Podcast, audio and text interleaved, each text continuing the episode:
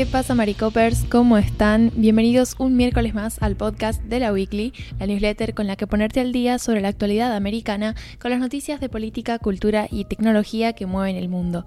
Mi nombre es Anita Pereira, haciendo periodismo desde San Juan, Argentina, y hoy vengo a hablarles, entre otras cosas, de Brasil. Como seguramente habrán visto en las imágenes que se viralizaron a lo largo del domingo, este fin de semana, en la capital de Brasil, en Brasilia, hubo un violento ataque de miles de seguidores del expresidente Jair Bolsonaro a los edificios sedes de los tres poderes nacionales, esto es el Congreso, el Palacio de Planalto y el Supremo Tribunal Federal. Estos manifestantes iban vestidos con los colores de la bandera nacional y reclamaban una intervención militar que destituya a Lula da Silva, que como sabemos es el candidato que venció a Bolsonaro en segunda vuelta en las elecciones presidenciales del año pasado y que este primero de enero asumió formalmente como presidente de la nación. El asedio de los manifestantes en el Distrito Federal duró aproximadamente cuatro horas, que fue el tiempo que los efectivos policiales tardaron en contener a esta horda de personas que además estaban con una actitud sumamente destructiva. De hecho, una de las consecuencias de este asalto tiene que ver con la pérdida de varias obras de arte del Archivo Histórico Nacional que se encontraban expuestas en estas instalaciones. Todo este evento recuerda bastante a lo que fue el asalto al Capitolio estadounidense aquel 6 de enero de 2021, cuando todos estos seguidores de Trump estuvieron intentando impedir la ceremonia de certificación de votos que iba a confirmar a Biden como presidente de Estados Unidos. En esta oportunidad, Lula ya Silva ya estaba en pleno ejercicio de sus poderes, había asumido el primero de enero entonces, la respuesta que ha dado ha sido desde ese lugar como jefe de Estado y lo que, o sea, y le ha permitido dar una respuesta mucho más rápida que en la que en su momento tenía a su disposición Biden, que era solamente presidente electo. Lo que hizo Lula fue decretar una intervención federal a los organismos de seguridad de Brasilia, porque bueno, evidentemente fue una falla grande a nivel de seguridad y de contención policial, porque está bien, eran muchísimas personas, pero bueno, esas personas como que se concentraron ahí y luego pudieron avanzar y hacer esta magnitud de destrozos y la policía demoró muchísimo en contenerlos. Entonces, em, digamos, las acusaciones y las investigaciones tienen que ver con qué tanto apoyo interno tenía esta, tenían estos manifestantes, porque evidentemente no se encontraron con muchos impedimentos a la hora de llegar al lugar y bueno, y luego hacer todos los destrozos que hicieron. Entonces, eh, esta intervención federal aplicaría solamente a los organismos de seguridad de Brasilia. Esta fue ratificada por la Cámara de Diputados, por el Senado del Congreso, y lo que permite es al Estado Brasil, de Brasil, es decir, Lula y la persona que Lula nombre, que es la figura del interventor, asumir las competencias de seguridad hasta fines de enero, porque esta medida tiene fecha de caducidad del 31, mientras se termina de un poco gestionar todo esto que ha sucedido y como para tener un mayor control de la situación. Lula designó como interventor a Ricardo Capelli, que es el secretario general del Ministerio de Justicia. Capelli va a ser responsable, como les decía, de todo el área de seguridad en la capital hasta que termine enero y responde únicamente ante el presidente. Ahora bien, vamos con la cuestión de los responsables de este evento. Vamos a poner en un costado a Bolsonaro, del que ya voy a hablar un poquito y voy a hacer un par de apuntes, pero hablemos sí de las personas que estaban en ejercicio de sus funciones y que actualmente eh, han sido detenidas o están siendo investigadas por, bueno, mm, ineficiencia, por complot, por ya la investigación conforme avance irá diciendo qué tipo de, vinculación con el ataque tenían estas figuras, pero sí lo importante es que han tenido un rol destacado en los eventos del domingo, al menos por inacción. En primer lugar tenemos a la ahora excomandante de la Policía Militar del Distrito Federal de Brasilia, Fabio Augusto Vieira. Él se encontraba en funciones el domingo cuando los seguidores del expresidente no solamente eludieron el operativo de seguridad del lugar, sino que asediaron el Distrito Federal durante cuatro horas antes de ser reducidos por los efectivos policiales, como les decía antes. Vieira fue apartado de su cargo por el interventor designado por Lula, Capelli, y luego fue, eh, o sea, luego recibió una orden de detención por el juez de la Corte Suprema, Alexandro de Moraes. Por otra parte tenemos al gobernador de Brasilia, que se llama Ibanez Rocha. Él es otro de los señalados como presuntamente responsables, si bien el funcionario desde un primer momento le atribuyó la responsabilidad de estos eventos a su secretario de Seguridad, secretario de Seguridad del Distrito Federal, que se llama Anderson Torres.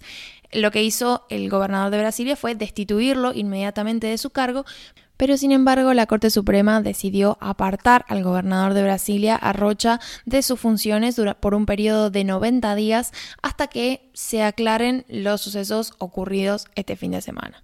Ahora sí, vamos con Bolsonaro, el expresidente que actualmente se encuentra en Florida. Bolsonaro abandonó el país a finales de 2022 antes de la ceremonia de paso de poderes. De hecho, no le entregó la banda a Lula, sino que, bueno, lo hicieron civiles y demás. El acto se tuvo que hacer sin él porque él se negó a participar de ese traspaso de poderes y está en Florida desde entonces. Desde ahí, él, eh, vía redes sociales, ¿no es cierto?, expresó su opinión, su visión sobre todos estos sucesos, un poco se sumó a las declaraciones del Partido Liberal en este sentido de, bueno, repudiar los ataques a la Constitución y demás.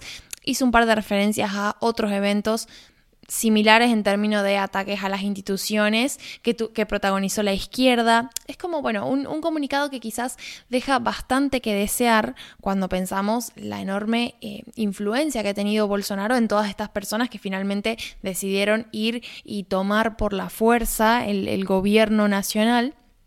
Pero bueno, él, digamos, se, desligó de toda esa responsabilidad y de hecho repudió las acusaciones que Lula le había atribuido en ese primer discurso que dio hablando sobre lo que había ocurrido en Brasilia, porque justamente si algo tenían en común todas las personas que fueron a manifestarse violentamente ese día es que eran seguidores de Bolsonaro. Por otra parte, el Ministerio Público de Brasil le pidió al Tribunal de Cuentas que bloquee los activos del expresidente, no solamente de él, sino también del el gobernador de Brasilia, que ahora está suspendido, y de este exsecretario de Seguridad del Distrito Federal que les contaba antes. el objetivo, digamos, de esta medida es que, o sea, de garantizar que los recursos para una indemnización pública futura, en el caso de que estos funcionarios sean encontrados culpables, bueno, eh, se, se, pueda garantizar, ¿no? Que personas respondan con sus activos por los daños ocasionados.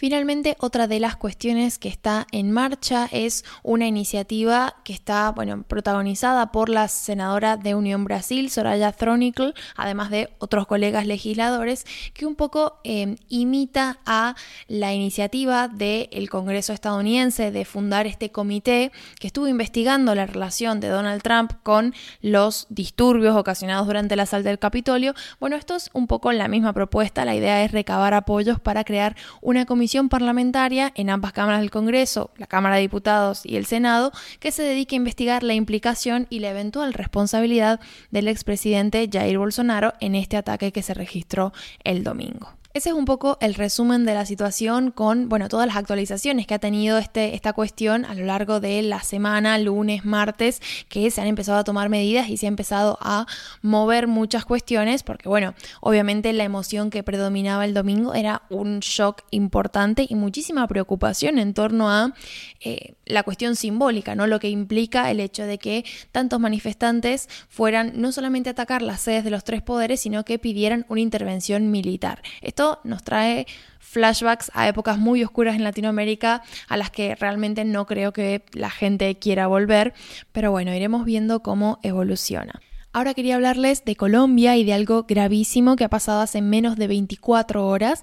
La vicepresidenta Francia Márquez denunció un intento de atentado en su contra mediante el uso de un artefacto explosivo. El dispositivo que lo encontró su equipo de seguridad está ubicado en la ruta que lleva a su residencia familiar, que está ubicada en Suárez. Bueno, lo que cuenta un poco un informe que la, funcionaria compartió vía redes sociales es que su equipo estaba realizando una revisión rutinaria de la zona porque sabían que Márquez iba a visitar su residencia y encontraron estos elementos explosivos. Dieron aviso a la Dirección de Investigación Criminal, la Interpol de la Policía, que es el órgano específico, digamos, al, que llamar en estas circunstancias, y ellos destruyeron de forma controlada el artefacto. Era un, un dispositivo de fabricación casera porque era una bolsa plástica que tenía como componentes explosivos dentro. Eran 7 kilos de nitrato de amonio, aluminio en polvo y metralla. Em, pero bueno, lo que decía este informe es que por las características y la ubicación del artefacto, el personal de inteligencia concluyó que evidentemente se trataba de un atentado contra la vicepresidenta. Las autoridades colombianas todavía no, no han identificado presuntos responsables de este intento de magnicidio, pero el presidente Gustavo Petro, luego de lógicamente solidarizarse con esto que le ocurrió a su compañera de administración, dijo que el Ministerio de Defensa ya se encontraba al frente de la situación para encontrar cuanto antes a los culpables de esta afrenta. ¿Qué tal, Maricopers? Yo os voy a hablar de algo un poco más risueño y divertido, que son los Globos de Oro, porque se celebraron anoche y nos han dejado unos cuantos premiados que ponen pues en la primera plana a películas que quizá en las últimas semanas no estaban sonando tanto de cara a los Oscar que se celebran en marzo. ¿Y por qué es todo esto? Bueno, pues porque The Fablemans, la película autobiográfica de Steven Spielberg, se alzó este martes con los galardones a Mejor Película Drama y Mejor Dirección en lo que supone la vuelta de los Globos de Oro. Otros films favoritos como Almas en Pena de Inisherin, de Martin McDonagh y Toda la vez en todas partes también se fueron a casa con premios. La temporada de premios, gracias a los Globos de Oro y luego también a todos los premios de la crítica que se han anunciado en los últimos meses, van cogiendo forma. Y The Fablemans anoche consolidó un favoritismo que había dejado escapar de alguna forma en los últimos meses. Y esto es porque los premios de la crítica no habían sido tan benevolentes con el film de Spielberg y sí con Toda la vez en todas partes y Almas en Pena de Inisherin, que en los Globos competían en la categoría de mejor película comedia y no por tanto de forma directa con la película de Spielberg.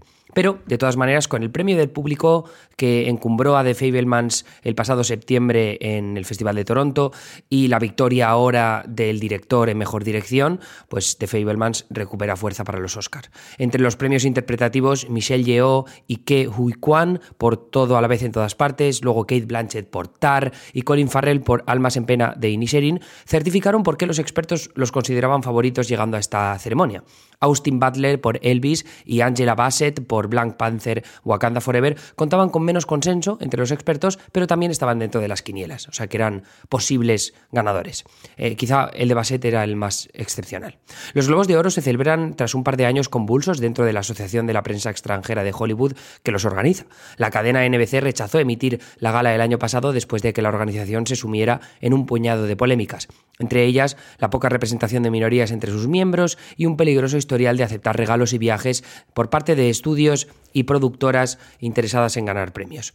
Ahora, los miembros de la Academia de Hollywood empezarán a votar este jueves de cara a unas nominaciones que se anunciarán el próximo 24 de enero, a los Oscar, por supuesto. Así que la influencia de los Globos de Oro en el momentum de las películas será bastante importante. La ausencia de Top Gun Maverick en los galardones de los Globos de Oro bien podría ser una mala buena noticia para el film de Tom Cruise que suena para estar nominado a numerosos premios. Quizá no en interpretativo, pero sí en lo técnico y luego también en las grandes categorías.